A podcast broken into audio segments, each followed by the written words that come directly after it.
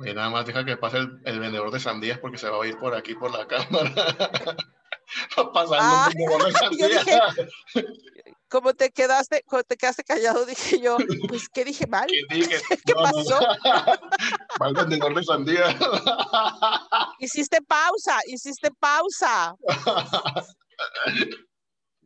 bueno. Está buena. Está buena. Aparte nos, nos saca de, contexto y nos ayuda a que respiremos, que lo hagamos más relajado. Yo he estado a gusto, creo que hasta hablé de más, pero bueno.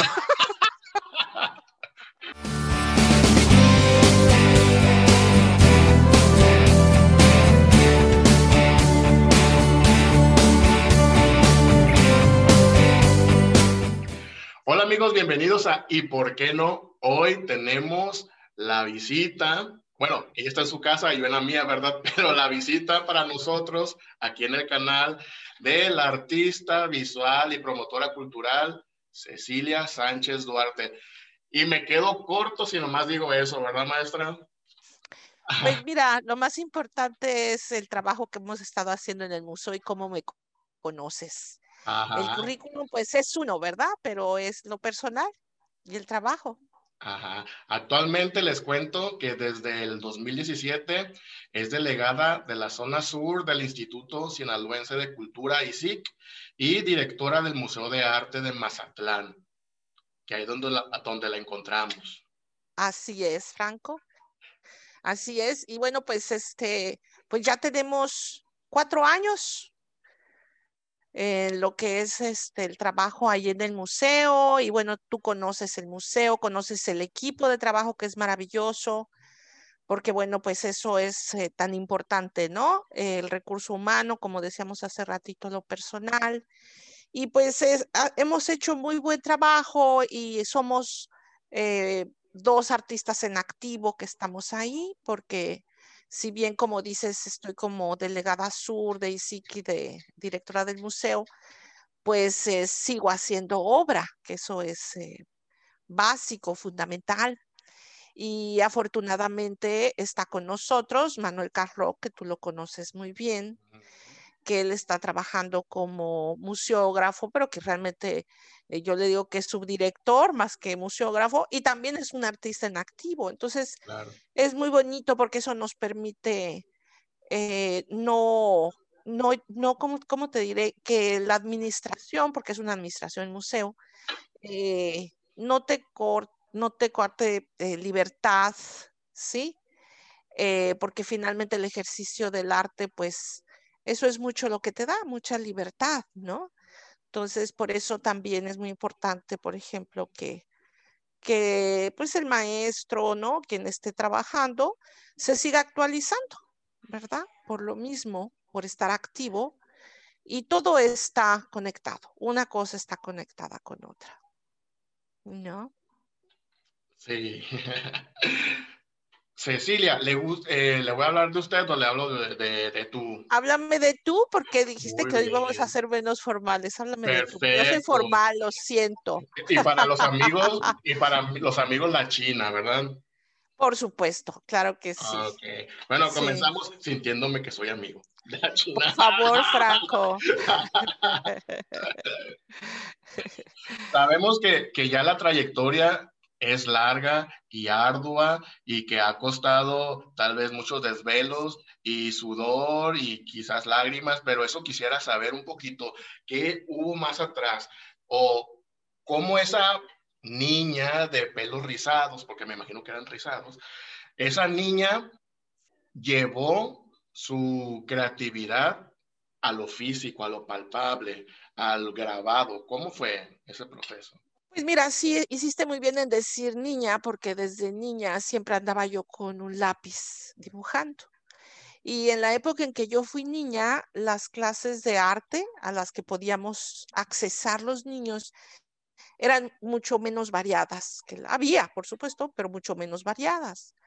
Nosotros teníamos acceso, digamos, a ballet, a folclórico, a, por supuesto, danza española, que fue lo que yo hice, flamenco y todo esto, y piano, ¿verdad? Y quizás uno que otro instrumento. Y ahora Eh, hay una variedad maravillosa de pintura, de teatro, Franco.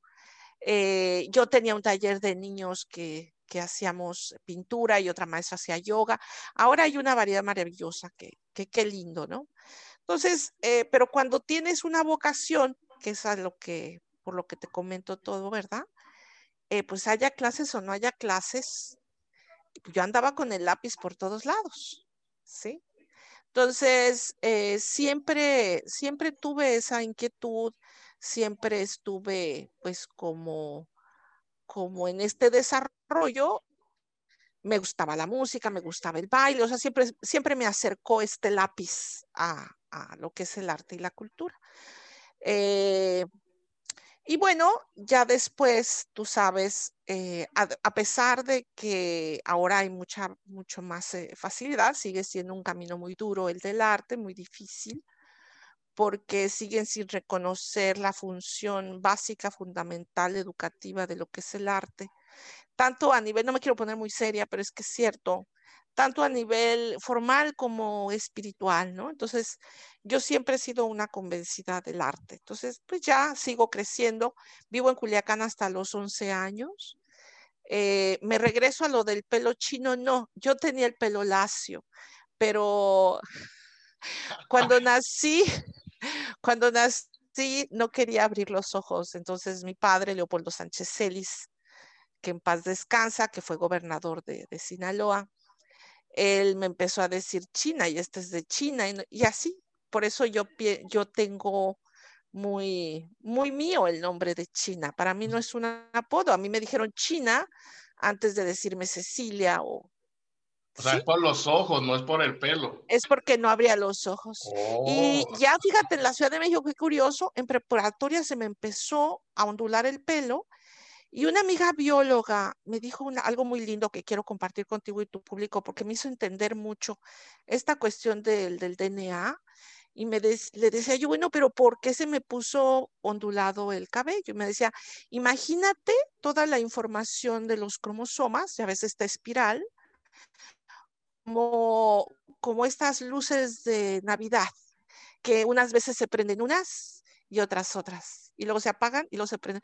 Por eso me dice, cuando hay un bebé, dicen, ay, se parece a su tío. No, está igualito que el abuelo, o sea, va cambiando, uno va cambiando la información genética. Esa es una maravilla, es una belleza, ¿no? Pero bueno, volviendo a lo que sería ya una trayectoria, bueno, pues hasta los 11 años estamos en, en Culiacán, que es cuando termina mi padre su, su gobierno, nos vamos a Ciudad de México y soy chilanga también, por supuesto, 30 años.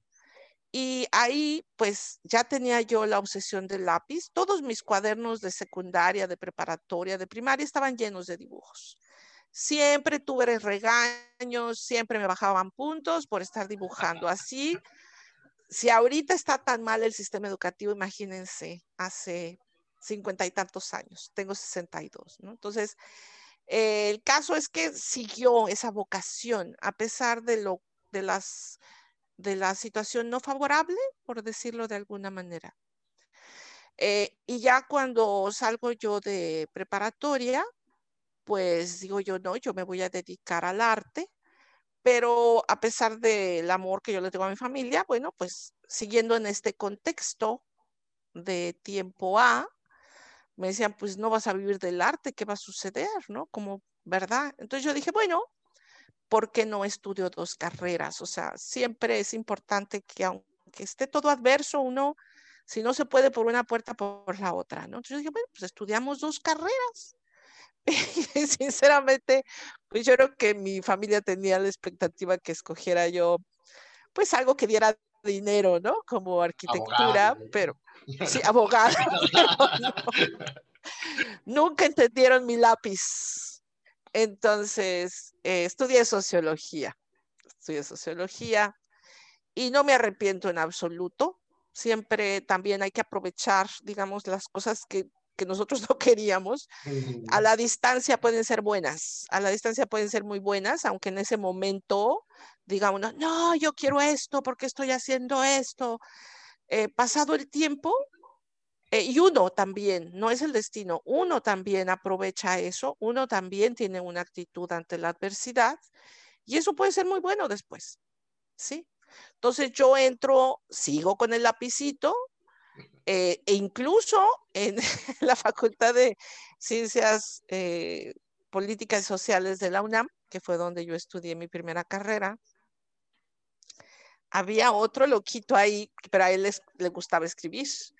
Rodolfo Uribe, por supuesto, me, recuerdo, me acuerdo de su nombre. Y entonces me dijo, oye, ¿por qué no hacemos, por qué no hacemos una revista? Le dije, sí, ¿cómo no? Hagamos la revista.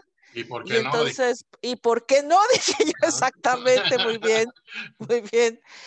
Y luego, bueno, pues ya encendimos ahí un poquito de mechita cultural, porque pues yo hasta hice una exposición en las jardineras y en esa época mi obra era erótica totalmente y tiene que ver mucho con la represión a la mujer y tiene que ver mucho con, con muchas cosas que uno no está de acuerdo que se censuren o que se objetivicen como es el cuerpo o hasta funciones fisiológicas ¿no? de la mujer. Entonces, eh, mi, mi obra era fuerte, bastante fuerte, muy erótica, totalmente autodidacta. Todavía conservo por una cuestión más bien de cariño este, dos, tres obras, y sí hubo unas dos obras buenas, ¿eh? Sí hubo unas dos obras buenas. Y bueno, eh, de ahí pasaron unas jóvenes de la Facultad de Trabajo Social, me invitaron a exponer allá. Y ahí voy yo, después con todo, y ahí sí me la censuraron. Ahí sí me la censuraron, porque no es lo mismo poner una obra erótica en las jardineras de la Facultad de Ciencias Políticas y Sociales que en la de Trabajo Social. Pues, fue buenísimo porque iba el compañero Rodolfo Uribe y otros más. Y entonces en son de protesta nos pusimos en el camellón. Y fue fabuloso porque llamamos muchísimo más la atención. Pasaban los carros, se tenían y estos loquitos que están haciendo aquí. Total que las experiencias fueron muy buenas y para mí fueron más, eh, más peso a mi decisión. ¿sí? Entonces, eh, ya en los últimos semestres, creo que fue en el séptimo o en el octavo, sí, fue en el sexto o séptimo de sociología, eh, apliqué para carrera simultánea. Cuando tienes un promedio y tienes tres cuartos de la carrera, no me preguntes, no recuerdo, puedes aplicar y apliqué y por supuesto pasé. Y por eso tengo que no me para nada de los, de los años en, la Facultad de Ciencias Políticas, la, la CEU preciosa, estábamos cerca de filosofía, economía, derecho, películas de arte, conferencias, o sea, todo eso pues más me orillaba a ser artista, ¿no? Más, no orillaba, más me llevaba. Y, y, bueno, ya después entro yo a la, a la Escuela Nacional de Artes Plásticas en Xochimilco, una escuela divina, divina, hermosa, preciosa, y luego enseguida de un pueblo Xochimilco y yo venía de sociología. Entonces yo estaba en el paraíso, ¿sabes? En el paraíso estaba yo en la ENAP. Y entré, tomé una, un año de carrera eh, formal, dibujo, historia del arte, bueno, dos años. El primer año fue completo, completo. Y en el segundo año ya teníamos que escoger nosotros un, un taller. Sí, ándale, irte yendo a la especialidad. Cuando entro a lo que era el taller, es el taller José Guadalupe Posada de ENAP, de estampa, principalmente de grabado en madera, me enamoro. O sea, yo digo, ¿qué es eso que está colgando de la pared?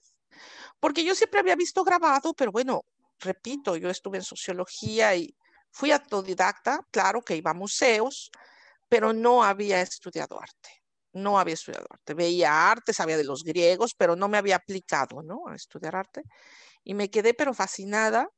Y entonces llegué con el maestro y le dije, oye, yo estoy en carrera simultánea. Y me empezó a decir, no, no, carrera simultánea no. Eh, se le da preferencia a los de primer ingreso. Y yo, ah, ok. Bueno, ¿y hay taller en la tarde? Eh, no, este taller es en la mañana. Entonces, bueno, y hay una lista de espera. Entonces, ahí, las puertas. No, no, no, no. Sí, y, ahí ¿Cómo de que no? ¿Cómo, dices tú? ¿Y por qué no? ¿Y por qué no? ¿Y por qué no? Y entonces ya cuando me vio así muy perseverante, me dijo, bueno, ve la próxima clase así ya, ya me dijo hasta qué llevar y todo, ¿no? Y, fue de verdad preciosa experiencia. Me seguí completamente enamorada de la madera. La madera habla, o sea, eh, con imaginación tú puedes eh, trabajar a partir de la madera, de los nudos, del paisaje de la madera. Y también puedes hacer lo contrario, también puedes tener, como trabajamos los grabadores, series. Entonces, eh, por ejemplo, la primera serie que yo hice fue la serie erótica y fue muy buena. Esa sí ya salió muy bien. Esa sí ya salió muy bien. Nos queda muy claro que lo erótico sí, es aquí. y sigo haciendo obra erótica, por ah. supuesto. Y yo pienso, yo pienso que muchas de mis obras, aunque no son explícitamente eróticas, son muy sensuales, tienen que ver con todo ese bagaje, eh, porque además investigué, ahí es donde te digo que no me arrepiento de la sociología, porque en ese taller tenías que hacer ejercicios, fueron ejercicios y tenían que ser series. Entonces yo pensé la sexualidad según, ahí no era tan políticamente incorrecto, razas. Entonces dije yo, bueno, cópula café, somos los latinos. Yo decía, bueno, que, ah, pues sí, el pulque, la religión, eh, la agricultura, el maíz, y empecé a sacar elementos de una investigación con librito, porque yo ya era socióloga. Entonces ya tenía esa formación y creo que eso ha enriquecido eh, muy padre mi trabajo porque he podido dar conferencias. Eh, me luego, luego me voy a las encuestas y bueno, por supuesto que como directora de arte, el ser socióloga ha sido wow, o sea, un gran apoyo de organización, como te decía ahorita, de, de encuestas, de darle importancia a, información, en fin, o sea, eh, la, visión que me dejó la carrera sigue siendo importante en mi obra artística y creo que, que, fue muy afortunado haber tenido la oportunidad de estudiar dos carreras y sobre todo en la universidad donde tuve la oportunidad de hacerlo. Y creo que ahora con la pandemia lo valoro muchísimo más porque sabemos que regresaremos poco a poco a otra realidad, a, otra realidad. Pero sí, ese tiempo, bueno, pues fue un tiempo también político. Yo me recuerdo que estaban los trabajadores de, de la Pascual ahí por toda la UNAM. En fin, que, que uno se va formando, ¿no? Uno se va formando con, con lo que te gusta, tú vas buscando afinidades con personas o carreras o espacios o no. Entonces, pues en general es eso, en general es, ese es como el bagaje o de dónde vengo y por qué hemos podido trabajar muy bien actualmente. Y, y pues no sé, no sé qué más me quieras preguntar, creo que ya te dije todo. No, no, vamos, vamos. O sea, todo lo que, lo que el camino que has recorrido, que, que has recorrido, todo ha sumado ahora lo que, lo que actualmente estás haciendo. Exacto. Exacto. Y sí quiero agregar, porque sí, sí me falta algo, mi condición de mujer. O sea, una mujer que venía de provincia haciendo obra erótica en medio de un mundo de machos, no fue fácil, no fue fácil. Pero afortunadamente, como digo, pues tuve un padre increíble que me heredó un carácter fuerte también y que a veces sí salía yo lastimada, pero, pero a veces sí me ganaron, por supuesto, muchas veces, pero sin sentirme mal, siempre como socióloga sabiendo que no era personal, que era una cuestión del sistema, que era una cuestión que se tenía que estar deconstruyendo y que si a mí molestaba un hombre simplemente lo sacaba de mi película. Yo soy directora de mi película y este señor que me molesta se va, ¿no? Entonces hay, hay mecanismos también mentales y espirituales en ese sentido que te ayuda a, a sobrellevar cosas, pero sí fue difícil, ¿eh? Como mujer y, y siendo libre como artista, ¿no? Las dos cosas y a muchas nos ha pasado eso. ¿Y eso actualmente sucede o ya no? Ahora Por supuesto que sucede. Ah, ok. Por supuesto que sucede, pero cada vez nos dejamos menos, cada vez eh, entendemos, yo siempre he dicho que soy feminista por una trascendencia personal, no por una cuestión de guerra. Y creo que el feminismo va a la paz, porque lo que queremos finalmente las feministas es paz, no queremos violencia, no queremos feminicidios. Buscar soluciones. queremos paz, de verdad, sí, pero también hay las radicales y qué bueno, y viva las alas radicales, porque si se molestan por un monumento, pues yo me molesto más por tantas mujeres que mueren impunemente o que, en fin, no vamos a ahondar en eso porque ya lo sabemos, pero lo que es muy importante, uno, no conformarse, no conformarse, no conformarse y siempre ganar, de una u otra manera ganar, de una, aunque sea aprendiendo, aunque te hayan hecho así, y te quedas en el suelo, ya aprendiste porque por lo menos ya no te van a agarrar igual. O sea, siempre, siempre hay que ganar de una manera porque una de las cosas que yo he aprendido como mujer es que las mujeres nos, nos educan a perder, nos educan a perder. Entonces hay que, hay que deconstruir principalmente una cosa de esas, ¿verdad? Y eso también se ve en la obra y se ve, digamos, en, en, el impacto que puedes tener como maestro, ¿no? Porque a mí me encanta ser maestra y mucho por este pasar mi experiencia, ¿no? De que, oigan, chicas, chicos, bueno, nada más a las mujeres las abusan. Eh, entonces sí, hay que, hay que desarrollar técnicas, hay que de sobrevivencia, de, de lucha, así como existe el karate, pues, o sea, hay que hacer cosas, ¿no? Claro, claro, claro. El chiste es no quedarse nada más esperando que las, las cosas sucedan o que, o que otras personas las resuelvan, cuando nosotros también podemos levantar la voz y levantar la mano y decir con permiso, ahora soy yo y, y por qué no.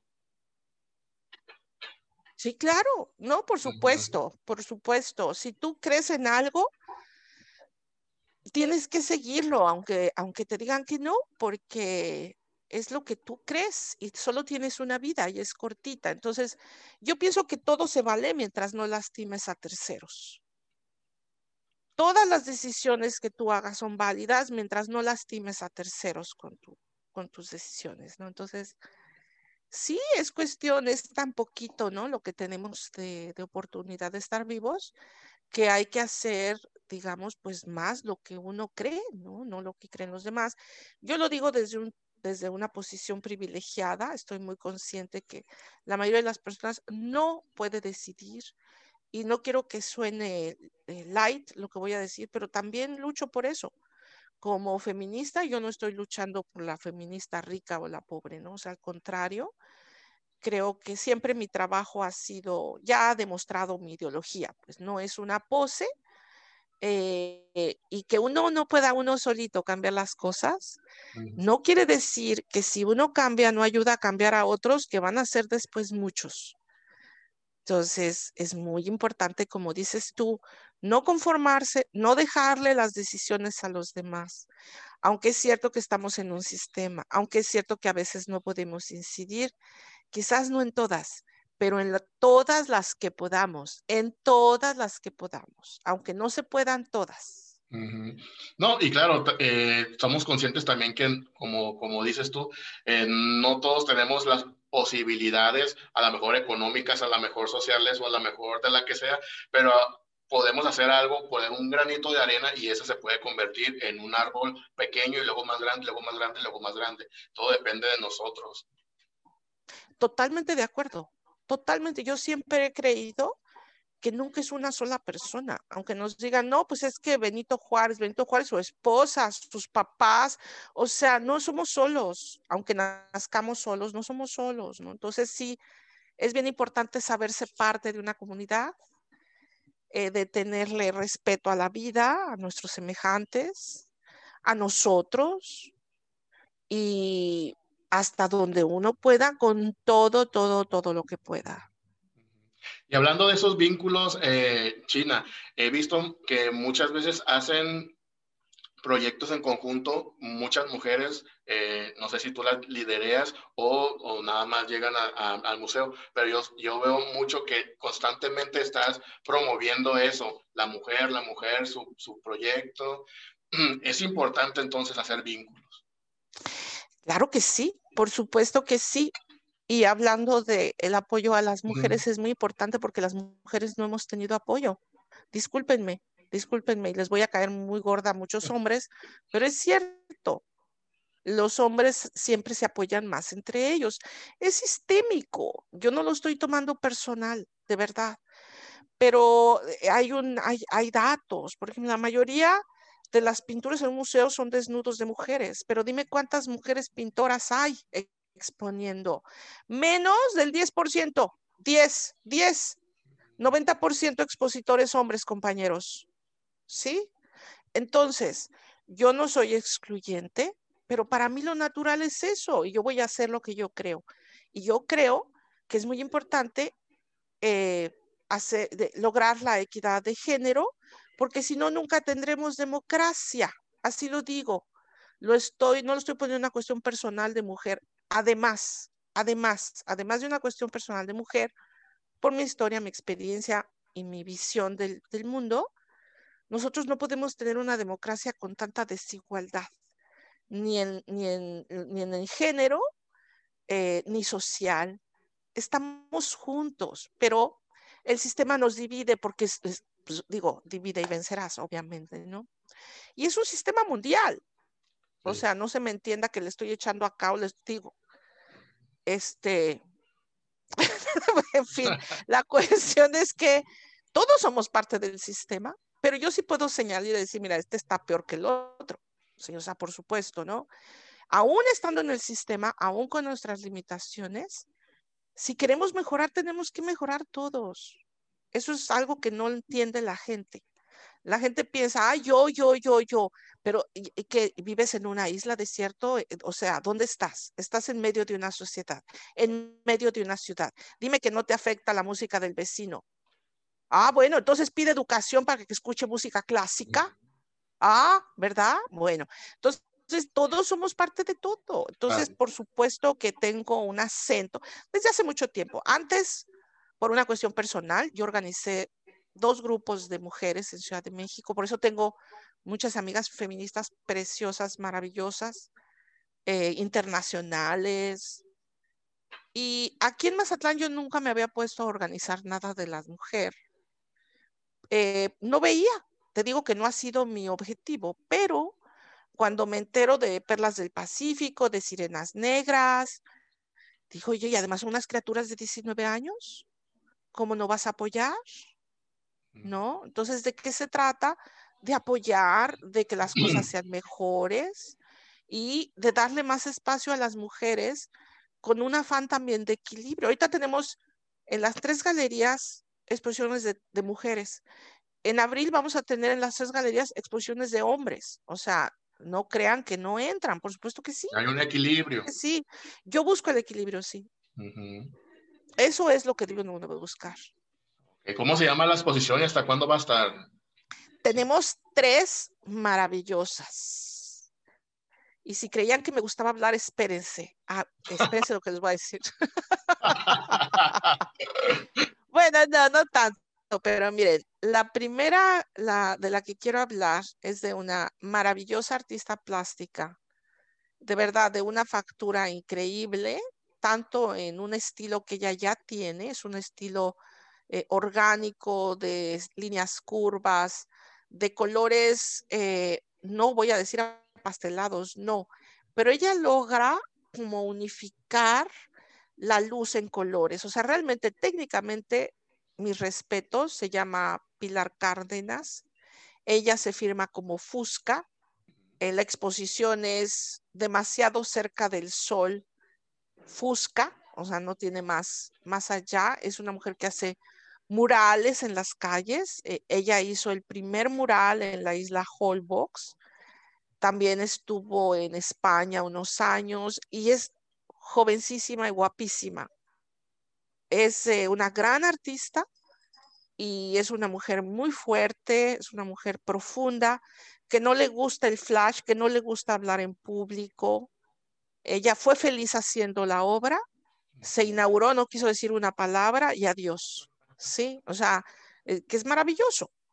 Entonces, tú te imaginas la galería Pérez Rubio, es un mural ahorita, no es de obras son dos de las paredes con mural. Es una cosa bellísima, absorbente, es una atmósfera en la que quedas. Adelante tienes un mural y atrás tienes otro mural. Y además grande, que esa es una cosa preciosa porque psicológicamente hablando, ¿no?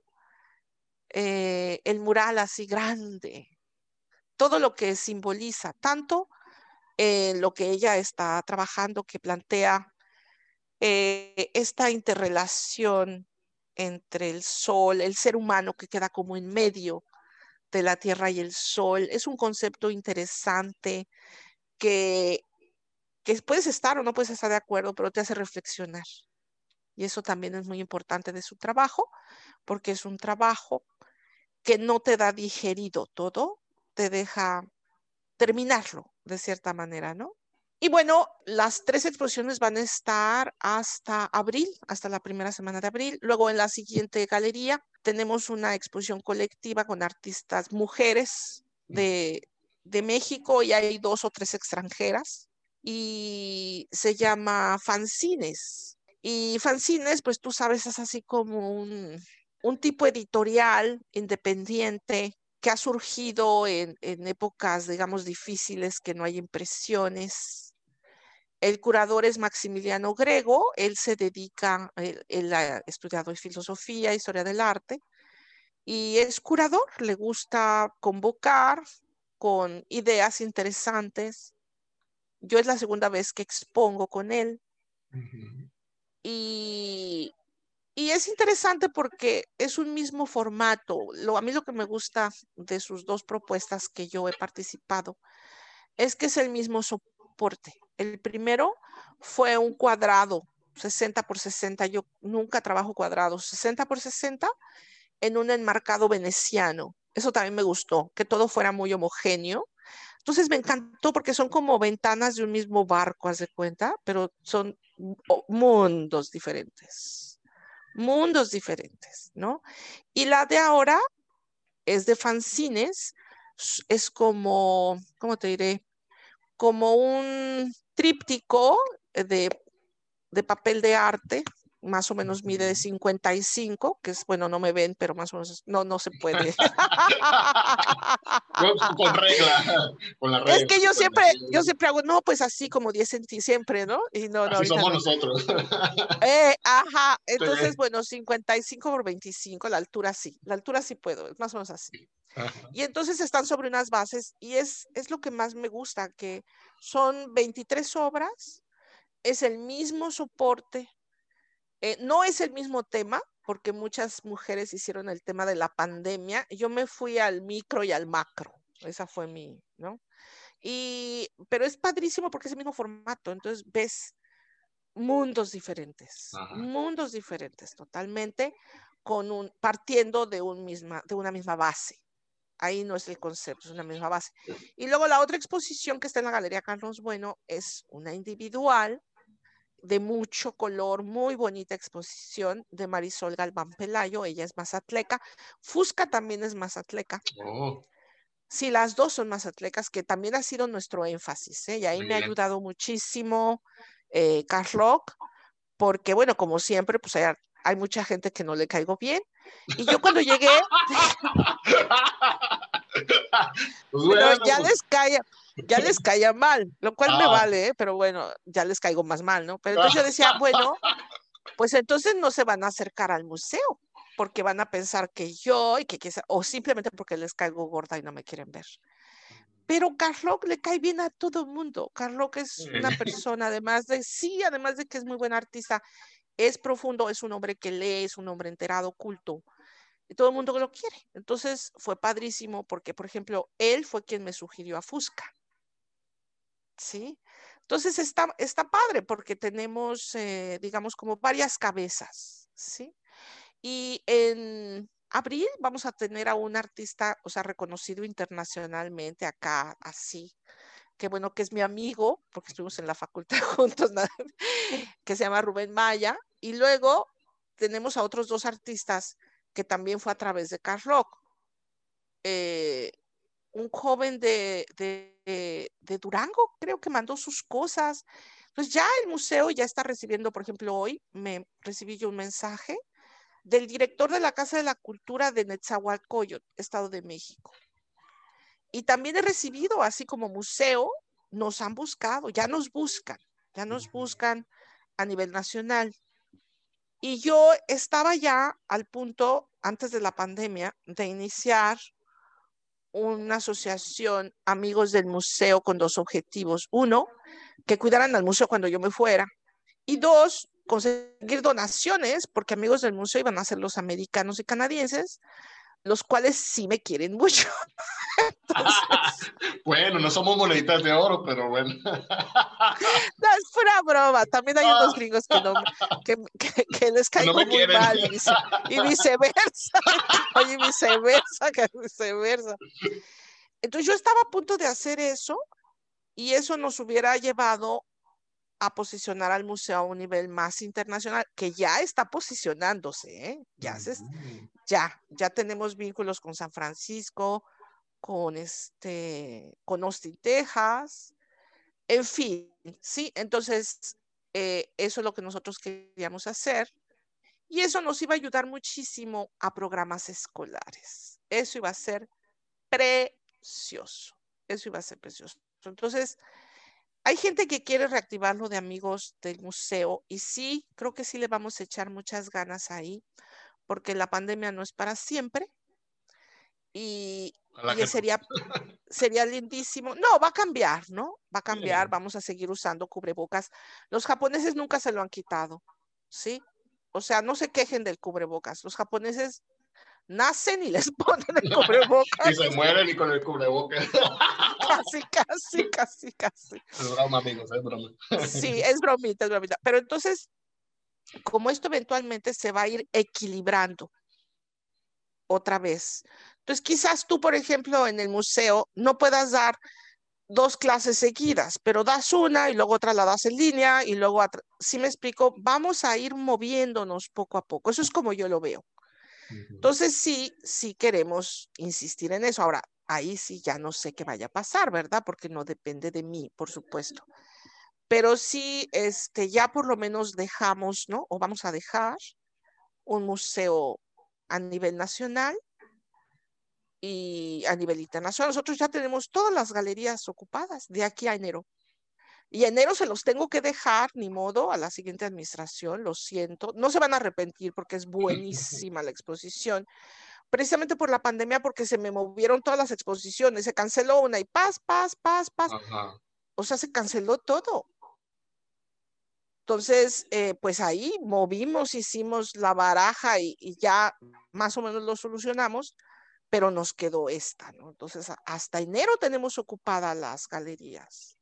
¿Y todo esto es gratuito, abierto al público o hay algunas que tienen un costo o algo así? El Listo Ciudades de Cultura es gratuito. De hecho, nosotros no cobramos a la entrada del museo, como ya otros también del Listo sí cobran, nosotros no, porque nosotros no tenemos el, el, ¿cómo te diré? No le puedo ofrecer servicios al público porque no tenemos el museo completo.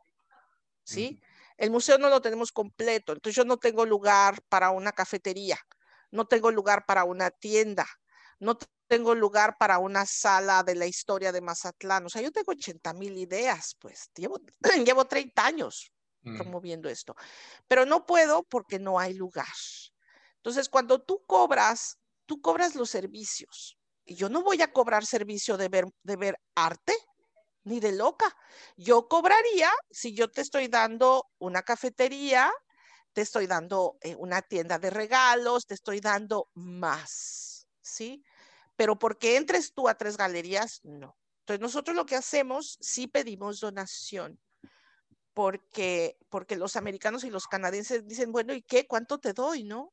No, mm. que es gratis y ellos mismos nos quieren dar la donación. pero es voluntaria porque si me llega una familia que no tiene, que pase, por favor, ni modo que se quede afuera nunca. Bueno, ahora sí, sí, ya hay mucha gente. pero no por dinero, no por dinero. Y repito, si tuviéramos más servicios, sí habría que cobrar porque todo eso cuesta más. Nosotros, pues desgraciadamente no nos cuesta porque no podemos.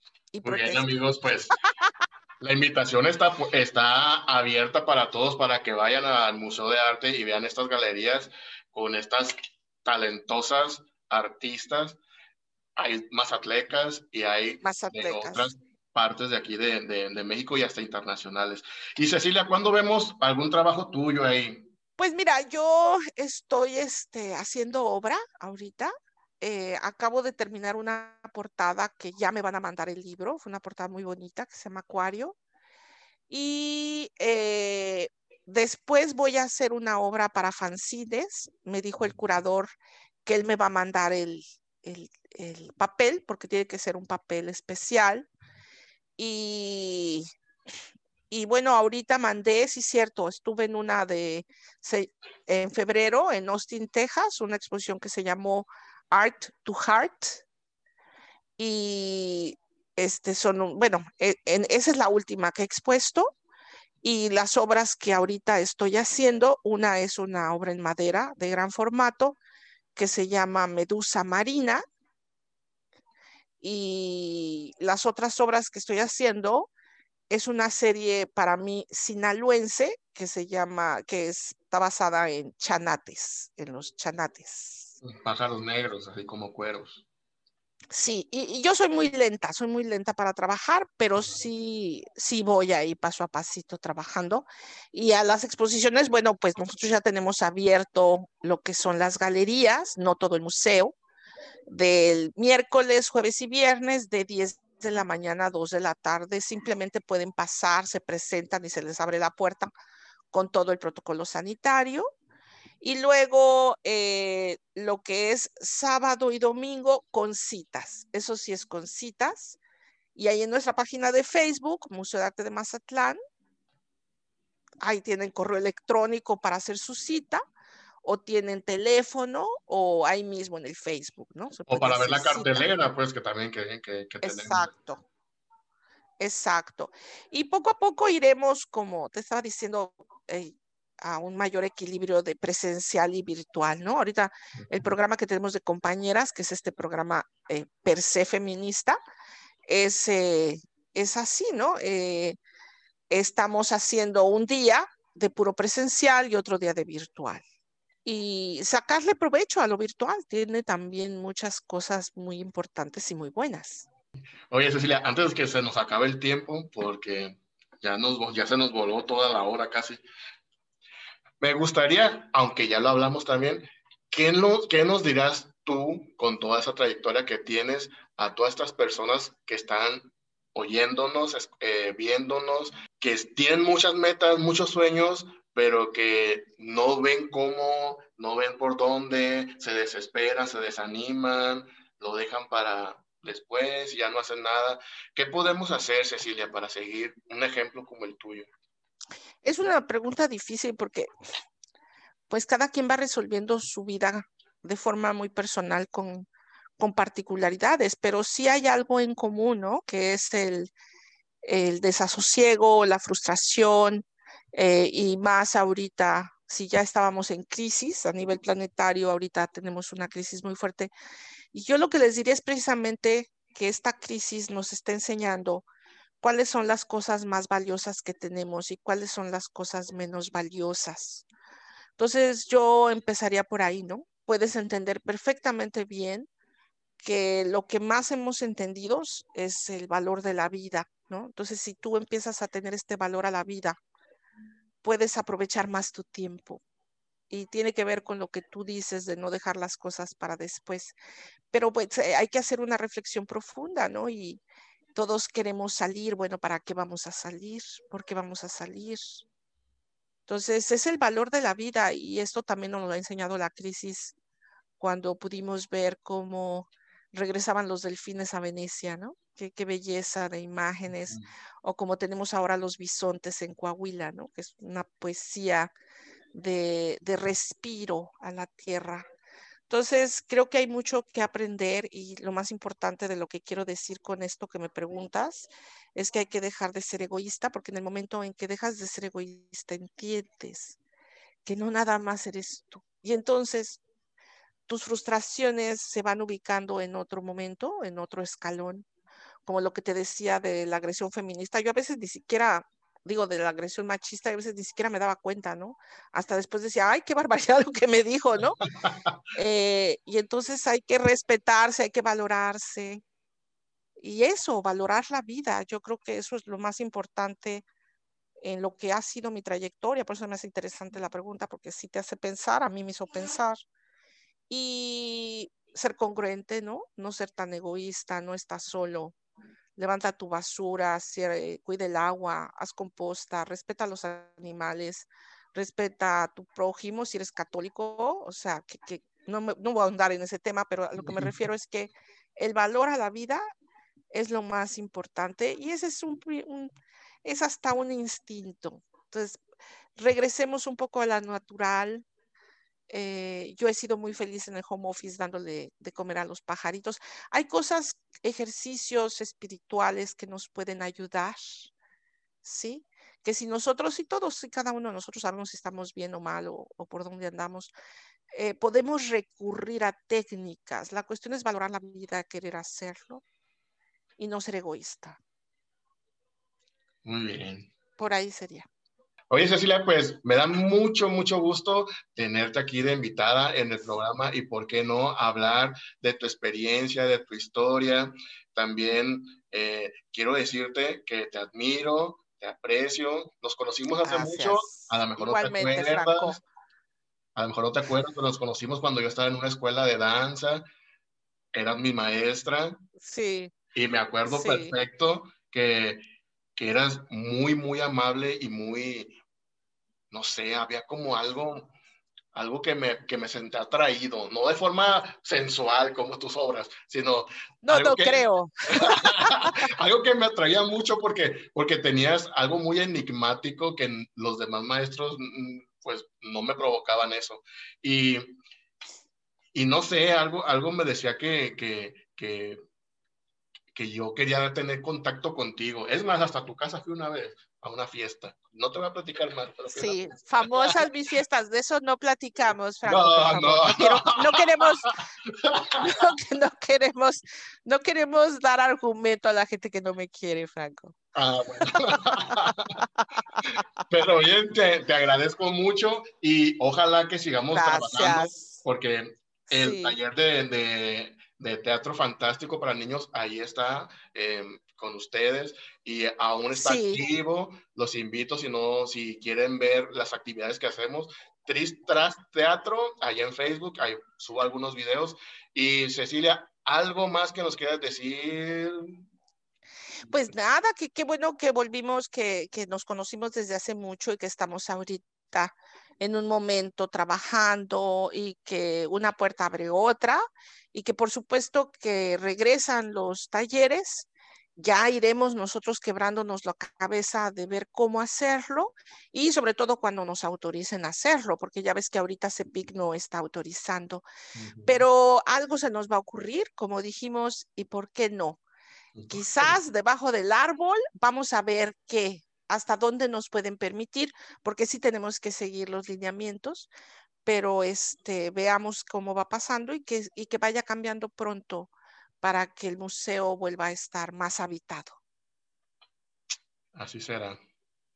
¿Eh? Pues y muchas gracias, Franco, por el espacio. Me la pasé muy bien, te felicito. Y este, pues que todos nos vayan a ver al museo. ¿eh? Claro, ¿y por qué no? Y y por qué no? Es que quiero que se no? aquí grabado. Como en la madera. es muy importante. Es muy importante esa frase y yo la voy a repetir más porque el poder del lenguaje es increíble y es maravilloso y tienes razón. Hay que decir más seguido y por qué no. Y no es frase para tu programa, es cierto. Que no puedes para acá y por qué no. Como con el maestro de grabado. Y hay lista de espera, o sea, ¿por qué no? Entré. ¿No? Entonces sí hay que decir esa frase seguido.